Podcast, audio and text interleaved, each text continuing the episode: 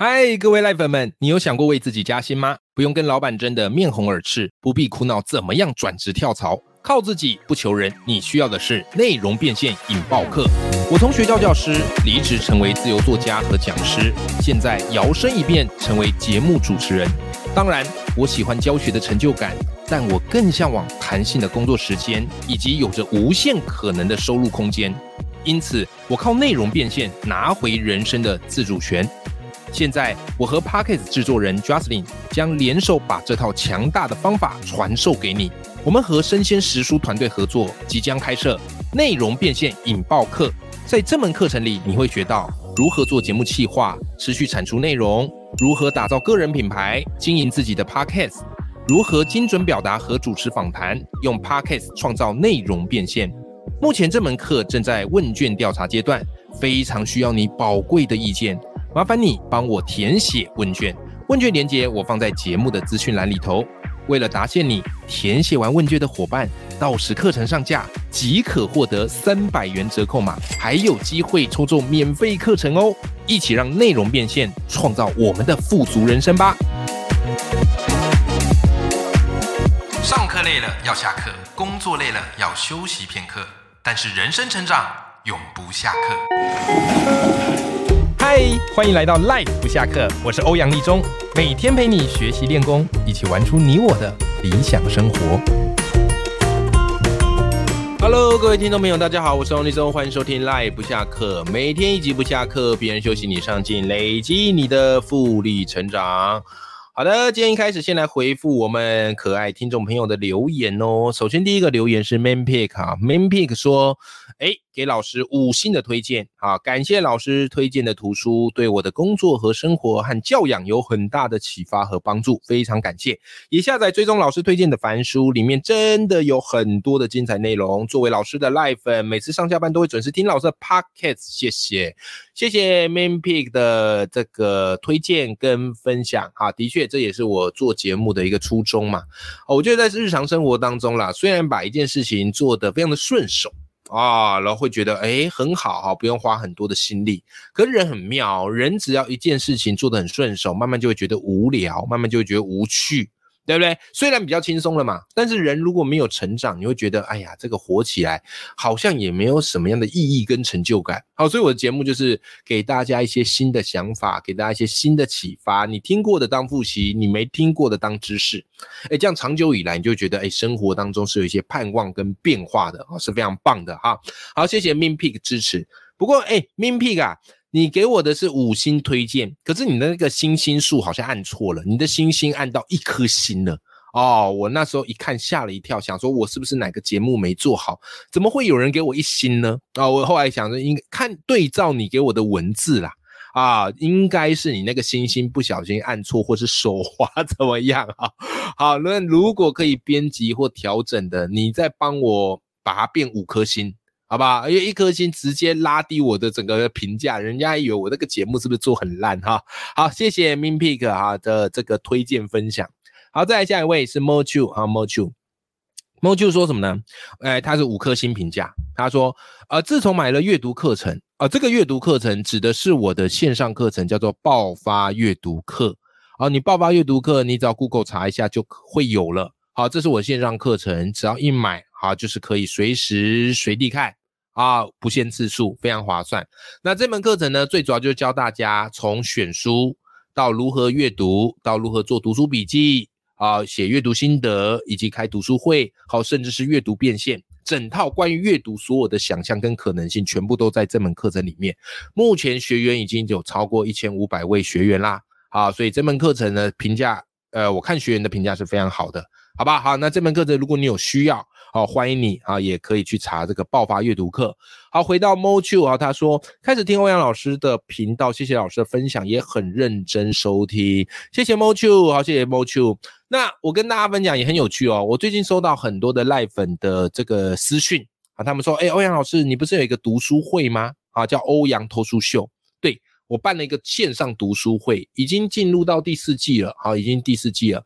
那这个读书会就是每个月会导读两本书，两个礼拜导读一场，啊，然后一场大概是一个小时左右，OK，那我最近就收到很多私讯啊，问说，哎，欧阳老师，你那个欧阳偷书需要怎么报名啊？有没有报名链接啊？然后我就很纳闷，我说，哎，不对啊，我的第四季的读书会已经快要结束了呢，然后第五季的读书会其实也还没有正式的对外招生呐，啊，我怎么会这么多人跑来问我？后来我才发现，各位你知道是怎么一回事吗？是这样的，就是有一些听众朋友他们的习惯，他们。不见得会追我最新的节目，因为他们前面还没听完，所以他们就很认真的从前面开始听。所以我现在节目是两百多集嘛，那他刚好听到一百六十几集，追到一百六十几集，然后呢，一百六十几集刚好我那时候在宣传我的欧阳脱书秀的第四季啊，所以他们听完之后就跃跃欲试，迫不及待来报名。但是跟我这有一个时差了，你知道吗？因为我第四季读书已经快要结束了，到六月就结束了，所以他们这时候跑来问我，我当然没有报名链接给他们呢。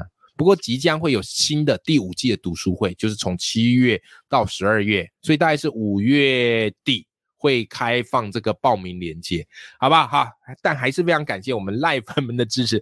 我说你们好可爱啊，就是你们听前面集数，那前面宣传的东西刚好现在就已经过了，对不对？所以如果你想要发了我推荐的最新的课程，或是品相，啊，或是值得你投资的东西，那我会建议你。偶尔可以播控，先听一下最新一季啊，最新一集在讲什么。好，不然可能就是你很想要 follow 好东西，但是那个都已经是好几个月前的东西了，啊，可能就已经没有了，好不好哈？好，非常谢谢 Moju 哈。好的，那么就来到我们今天的这个节目内容啦。各位，你有没有发现五月是一个让人又爱又恨的季节？诶，为什么又爱嘞？因为快要到夏天了嘛。夏天就可以开心的去水边、去海边玩，对不对？OK，就可以开开心心的玩乐。好，但是呢，为什么让人又恨呢？原因是这样子啊，因为五月是这个报税的季节嘛。那当然，我们都知道，当一个认真缴税的好公民是非常重要的。可是呢，每次缴完税之后呢，就觉得有一种被扒了一层皮，对不对？就觉得有一种瘦了一圈，好像被抢了一样。有没有啊？所以缴税这件事情呢，的确是尽公民的义务啊，但是又是让人觉得啊咬牙切齿啊。但不管如何啊，各位，这个缴税这样，因为我税务都是我老婆帮我报嘛，OK。然后呢，怎么样嘞？就是我今年其实因为我已经离职了嘛，我之前是学校老师，那这两年就离职出来自行创业、自行接案。那平心而论啊，我现在等于是辞职的第二年了。那相较辞职的第一年，我觉得我今年哈工作量没有去年那么大啊。去年就是不是在演讲，就是在去演讲的路上。可今年我发现我的弹性时间是比较多一点点的哦，就是不用每天都是在那边东奔西跑的。OK，好，也还是有接演讲，但是没有去年的量那么大。然后我就想说，哎，那糟糕，今年的可能。缴税你才会知道你的所得嘛？那今年可能报税下来，我的收入可能没有去年那么高啊，没有去年那么高。我我自己认为啦，因为我觉得工时没那么长啊，对不对？结果你知道吗？我老婆帮我报完税，跟我说：“哎，老公，今年那个收入是比去年高的。”我吓了一跳，我吓了一跳，想说：“哎，哎，怎怎怎么会这样？就是我工时并没有缩短了，可是收入总收入却是增加的。”哎呦，然后我。接下来我就突然觉得非常的欣慰，为什么呢？因为这正是我决定离职出来创业一个很重要的关键嘛，就是让自己的时间保有弹性，然后有更多的一个机会，可是不会累得跟狗一样，对不对？所以今天这一集啊，我就回我就回头去看我的那个那个报税单嘛，然后再回头去检视一下我今年到底做了什么，去年到底做了什么。OK，所以今天这一集。我觉得对你而言会非常非常有帮助。为什么？因为今天这一集我想要跟你分享的是，就这一年来我如何 工时变短，然后收入变多，我是用了什么样的一个方法？我把它归纳成五个方法，想要分享给你，好不好？哈，如果你觉得啊，你的确在工作上花了太多的时间，导致你压缩到个人的。时间或空间的，我觉得今天这一集的内容对你而言会有很大的帮助。OK，好啦，那首先第一个方法，好，工时变短，收入变多的五个方法。第一个方法，那这个方法比较适，如果你本来就是领固定薪水，可能就不见得适用了。好，那如果你是算是接案的，或是有开展一些斜杠技能的，我觉得它对你而言比较受用。OK，好，首先第一个方法叫什么呢？叫做提高单价，然后缩短时数。啊，提高单价，缩短时数。好，这个是我比较主观的一个说法。什么意思哦？因为其实我之前刚离职出来的时候，因为没有薪水了，所以我很怕断吹，因此我会接大量的演讲，就是只要有邀约来，我几乎都接，因为我很怕那一天是空的，只要是空的，就代表那一天我没有产值。好，所以我就一直狂接演讲。可是狂接演讲的确收入是不错，但我也发现了一个很大的问题，因为演讲这个东西，它不是只算你演讲时数，你还包含事前的备课的时间，再包含通勤的时间，所以加备课时间、加通勤时间、加演讲时间，再用你得到的那个呃演讲的薪资下去除，你会发现其实换算下来的时薪。是蛮低的，OK，所以第二年我的策略就做了一个调整，就是我不能把所有的时间都砸在去接实体的演讲啊，因为那个算下来会不划算，而且也让我没有多余的时间去开发新的商业模式的可能，所以我今年的策略我就调整啊，调整什么呢？就是我在报演讲价钱的时候，我会提高报价。OK，提高报价，然后呢，再来就缩短时数，什么意思？因为很多演讲邀约，他可能是要你讲什么三个小时啊，或五个小时啊等等的。可是三五个小时的那种演讲，其实你准备的力度，然后以及准备的内容，然后再加上所花时间，那一定又更高。所以，与其如此，我倒不如就是去缩短那个演讲时数。所以后来我大部分演讲邀约，我都是说，哎，我就是接两个小时，因为我觉得两个小时是我整个演讲状态最好的时候，也是听众专注度最高的时候。再加上两个小时的演讲，我一天只需要花一个半天就可以解决，剩下的另外一个半天，我还可以拿来做其他的事情。OK，然后再来就是我把它的定价提高。因为大家都知道嘛，那个公定价演讲的公定价就是一个小时两千块。那我现在基本上一个小时两千块演讲我是不接的啊，除非啦，邀约单位是呃我的恩人，对不对？我的贵人啊，或者跟我有那个私交非常好的那个，我们可能另当别论。但一般两个公定价两千块的演讲我是不接的，因为换算下来绝对是不划算。OK，所以我透过这个方式，就是提高我演讲的时薪单价，再缩短演讲的时数，让我的演讲可以保持到最好的品质以及体能最好的状况。好，那这是第一个，好，这是第一个，好。但是呢，当然你要这样做，其实是有风险的。为什么？因为人家可能不见得会买单，对吧？因为你比较贵嘛，人家也要去评估参考。所以通常我会把我的报价提供给对方，然后跟他说：“你评估参考看看。”好，如果适合，我们就来合作；如果不适合，没关系，也欢迎你们可以去找其他更适合的伙伴，有没有？我态度是在这边啦，因为我对我演讲品质还算是蛮有把握的。那当然，有些单位是答应的啊，有些单位因为经费不足，好是拒绝的。我觉得都 OK，因为重要的是我要想办法把过去太多的演讲时间拿过来，再去开发其他的可能性，好不好？好好，所以这个是我的第一个。好，提高单价，然后并且缩短时数，去解放我更多的时间。好，再来第二个，好，如何工时变短，好，收入变多？第二个方法，我把它称之为叫做开发新客，创造被动收入的品相。OK，那常听我节目你会发现哦，我给自己的一个目标是，我每一年都会开一档新的线上课。今年哈比较大胆尝试，今年甚至开两档。啊，目前有一档。会是那个国文必修课，好，比较是开给学生老师的。另外一档就是内容变现实战课，有没有？好，那另外一档哈，比较是开给想要做斜杠，好，或是想要有多元收入的。好，那所以我蛮拼的哦，就是我觉得我开课的速度算蛮快，就是一年一档，好，一年至少一档。OK，那这个我觉得蛮重要。我觉得线上课的收入其实蛮重要。你光看现在很多的网红都跑来开线上课，就知道线上课的市场是大的。你看这个九妹嘛，或什么艾丽莎莎嘛，对不对？很多前一阵他们那个线上课都很有名嘛，对不对？因为线上课讲就是它是属于怎样嘞？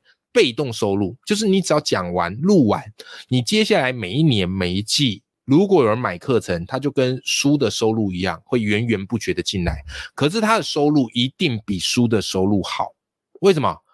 因为单价比较高嘛，书的一本单价大概三百块，可线上课至少三千块以上，所以以这样的方式来算的话，诶，线上课的收入通常是比书来的好，但是线上课会比书难卖，对不对？因为它单价高，人家的犹豫成本会比较高。对不对？所以你必须要去累积你的一些口碑，或是内容，或是声量，才有办法让人家服你，才会去买你的线上课嘛。但总而言之，这是我第二个方法，就是我非常清楚的知道，演讲要接，但是线上课要同步进行，要去做开发。OK，如果没有线上课，那就代表我得一直靠去接实体演讲，然后我的时间会一直不断的被压缩。OK，那开了线上课，我只要很认真的在短时间把这门课做完。其实线上课它录制过程就是密度非常高，常常你录完或者是整个专案做完，然后你就会觉得有一种气力放尽的感觉。但是我觉得是划算的，因为忙完这一段之后，你后面基本上就没没什么你的事了，顶多就是写写文分享，还有写写文推荐。所以我觉得做线上课是蛮划算的一件事。然后我一直开发新的课。我不会让旧的课一直刷，虽然旧的课会一直刷，但它的销量绝对不会比刚上架时来的那么的高。好，这个其实也是淡如姐告诉我的。之前我跟那个淡如姐吴淡如聊天嘛，那淡如姐跟我说啊，就是你与其一直就是用旧的线上课不断的再行销，你不如就是开新的课程，对不对？让你的品相变多。而且新的课程出来会有话题性，它购买人数会冲高。那如果你有好几个这个新的品相，诶，之后它变旧的品相，它就会固定在那边刷。诶，我听听有道理啊，对吧？好，所以后来我就给自己一个很重要课题，就是我每年至少做一档。那今年是第一次尝试一年做两档，不知道效果怎么样？好吧，如果各位赖粉们，如果你觉得这两门课有符合你的需求，也再请大家多多给我支持啊。好吧，好好，这是第二个方法。好，再来第三个啊，就是如何让工时变短，收入变多。其实大部分人都会聚焦收入变多这一块，对不对？但是其实对我而言，更重要是工时变短。哦，更重要是工时变短。为什么呢？因为你工时长，代表你的人生比重一定失衡嘛。你都在工作，你哪有时间去顾自己的身体健康？你哪有时间去陪你的家人？对不对？好，所以我第三个呢，就是什么呀？我第三个方法就是我坚持晚上跟假日不接案啊，这个是蛮需要勇气的哈啊！我晚上跟假日是不接案，所以很多晚上的邀约找我啊，或是假日邀约找我，我都推掉，因为对我而言，我工作就是白天嘛。那晚上，我现在两个孩子，对不对？P P 女儿老大四岁。老二乔治两岁，你看都是处于这么可爱的年纪，所以晚上陪他们都来不及了，哪有时间去工作呢？好，但你不要学我啦，这是我自己个人的一个小小的执着。那假日嘞，啊，小朋友在家陪他们出去玩都来不及了，我才才不要工作嘞。所以后来啊，就是我晚上跟假日的工作，我基本上都是直接推掉，除非啊，但也也有接过，前提是。除非他是用线上，因为很多时候他晚上跟假日啊，他比较多的 case 是那种什么学校的亲子演讲，对不对啊？就对家长的。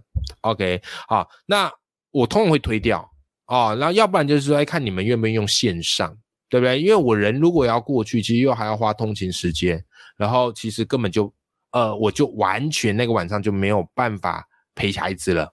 好，所以后来大部分这种 case 我都会推掉。那假日啊，除非刚好顺便带孩子出去玩啊，去其他地方玩啊，然后顺便演讲，这个我也许 OK，好不好？但这个也是蛮需要勇气的，因为其实在我刚开始出来演讲写书前几年，我的晚上跟假日常常都是接演讲，对，因为这时候才会有听众，这时候才会有学员，所以那一阵子我接的非常的密集啊。但这个。我后来出来之后，已经算是累积了一段时间，因此我有把握，就算晚上跟假日不太接演讲，哎，我的收入其实仍然是可以维持持续成长的。OK，好，这个是我的第三个，就是我要想办法让工时变短。好，我要想办法让家庭工作取得一个平衡。OK，好，再来第四个哈，第四个来，第四个我跟你讲。第四个我把它称之为叫做用把时间用来产内容，专注流量累积。我觉得有时候创业是一个蛮微妙的一个平衡拿捏。你接了很多 case 固然很好，你接很多演讲 case 或接很多案子固然很好，可是它也势必会压缩到你创作的时间，你知道吗？就是你接案，它其实是一个收入的来源，可是你不接案的时候，你去创作内容，虽然不见得有收入，可是它可以去累积你的口碑。那什么时候要累积流量？什么时候要去累积收入？这个我一直觉得是一个很重要的拿捏。那对于我而言，我慢慢发现一件事情：的确，你靠接案要有收入，我觉得不会很难啊。然后你看收入持续长，也会很开心，对不对？可是后来我发现啊，就是如果你把时间一部分拿来产内容，专注的去累积流量，而流量就意味着有更大的一个基这个什么基底的群众。对不对？他在你未来如果要出产品啊，如果要出课程，诶，那个反而是有很大的帮助的。因为大部分你去实体演讲，它可能就是一次性听完就没了，对吧？可是你如果累积流量，好像是 Podcast 有这么多的这个赖粉们，好去听我的节目，诶，自然而然它累积起来是非常可观。尤其我发现 Podcast 的听众粘着度很高。为什么？因为它的转换成本很高，就是你今天听习惯我的节目，你再去听其他的节目，你还要花一阵子去适应。那与其还要去花一阵子适应，然后甚至到最后你发现，哎，还不如听我的节目，那你不如就一开始就听我的节目。你懂我意思吗？就是我发现 Podcast 它的粘着度是非常非常高的，这个我从后台数据都看得到的。所以后来我宁可把部分的时间拿来专注的生产内容，专注的来做流量的积累啊，这个是我的一个策略。好，最后一个啦，好，最后一个啊，各位最后一个是这样哈，就是我觉得专注内容变现，维持身心健康。其实你会发现哦，内容变现、流量变现的方式很多啊。有些人方式就是会去用骂人，好来博取版面嘛，啊，或是用做一些光怪陆离的事情来博取眼球的注意力嘛。我跟你讲，这种煽动情绪跟骂人都一定会有流量啦，对不对？但是适不适合你，适不适合我们，这个就是要看你风险的承受能力。对于我而言，我评估之后，我觉得与其去骂人啊，或是制造对立啊，会有流量啊，会有收入，但是对我而言，我觉得对身心会有副作用。你骂人，请问一下，人家会不会骂你？也会呀。你天天在酸人，人家会不会也反酸你？也会呀。啊当然啦，我相信有些人是可以乐在其中啊，有办法去面对。可对于我而言，我就是一个很讨厌吵架，很不想浪费时间在跟人家争论的，对不对？好，所以与其如此，我不如就是扎扎实实的，慢慢去做出一些实用的好内容给大家。啊，你听了有收获，我在准备的过程当中，我也很开心。然后我也不用整天去想说要去骂谁啊，然后要去怎么样回应呢？不用，让自己跟听众、跟你的受众一起成长，对不对？啊，这个就所谓的内容变现嘛。那当你做好内容之后，接下来就会有很多的商业合作就上来了，对不对？好，想比方啊，有些厂商就想找我来做商业合作啊，然后在节目上啊宣传他们的课程或书或产品，这个在我们的集数里面你都是听得到的。那当然，我跟制作人这边 Justin 我们会来做筛选，真正我觉得适合我们听众属性的，我们就接；不适合的，我们宁可婉拒，也宁缺毋滥，对不对？哎。久而久之之后，哎，我发现怎么样嘞？这个内容变现也是可以经营的，而且很有趣哦。有些厂商找我们，后来他我们都会去追踪嘛，说，哎，透过来上我们的节目，那你们的那个卖的产品啊或课程有没有实质销量上的成长？他们说有，五倍、十倍都有哦。这个五倍、十倍是相较于他在我们节目上所花的宣传费用。OK，那我觉得也很开心呐。我不会因为觉得说，哎呀，那个原来你厂商赚那么多，那我们那是不是当初收太少？不会，不会，我会觉得其实合作就是这样，三方共赢，对不对？厂商获利，然后我们的听众朋友又可以用比较便宜的价格哦买到好的产品，然后我们的节目也会有一些营收，才有办法持续长久做下去，三方共赢，而不是压榨某一方，不要。好不好哈？好啦，哇，今天节目内容特别长哦，因为今天一下子我想要跟你分享一下，就是我这一年发现自己工时变短，可是收入变多。哎，有这五个方法，帮大家复述一下啊。第一个，提高单价，缩短时数；第二个，开发新的课程，用来创造这个被动收入；第三个，哈，坚持晚上跟假日不接案，啊，把更多时间花在家庭还有健康。好，再来。第四个哈，把时间用来产内容，专注累积流量，而不是只是看到收入。第五个，专注内容变现，维持身心健康。那当然哈，关于内容变现这一块，我跟 j u s t i n 预计啊，会在六七月的时候。好，有一个线上课程，就是在谈内容变现的线上课。我们一样哈，跟我的合作的老搭档生鲜食宿来开课。啊，他们的课程品质是我见过非常非常好的。那目前这门课程还在做问卷调查，就是问卷数量要到达一定，我们才会确定开课，好不？好，所以目前哈还很需要各位赖粉们啊，帮我们填写问卷。好，帮我们填写问卷。只要你填写问卷哦，那个都会有课程的折价券，到时候募资上架，你就可以用最优惠的课程买到这门课程，好不好？再麻烦大家多多帮忙。那我也把这个课程问卷放在节目的资讯栏里头喽。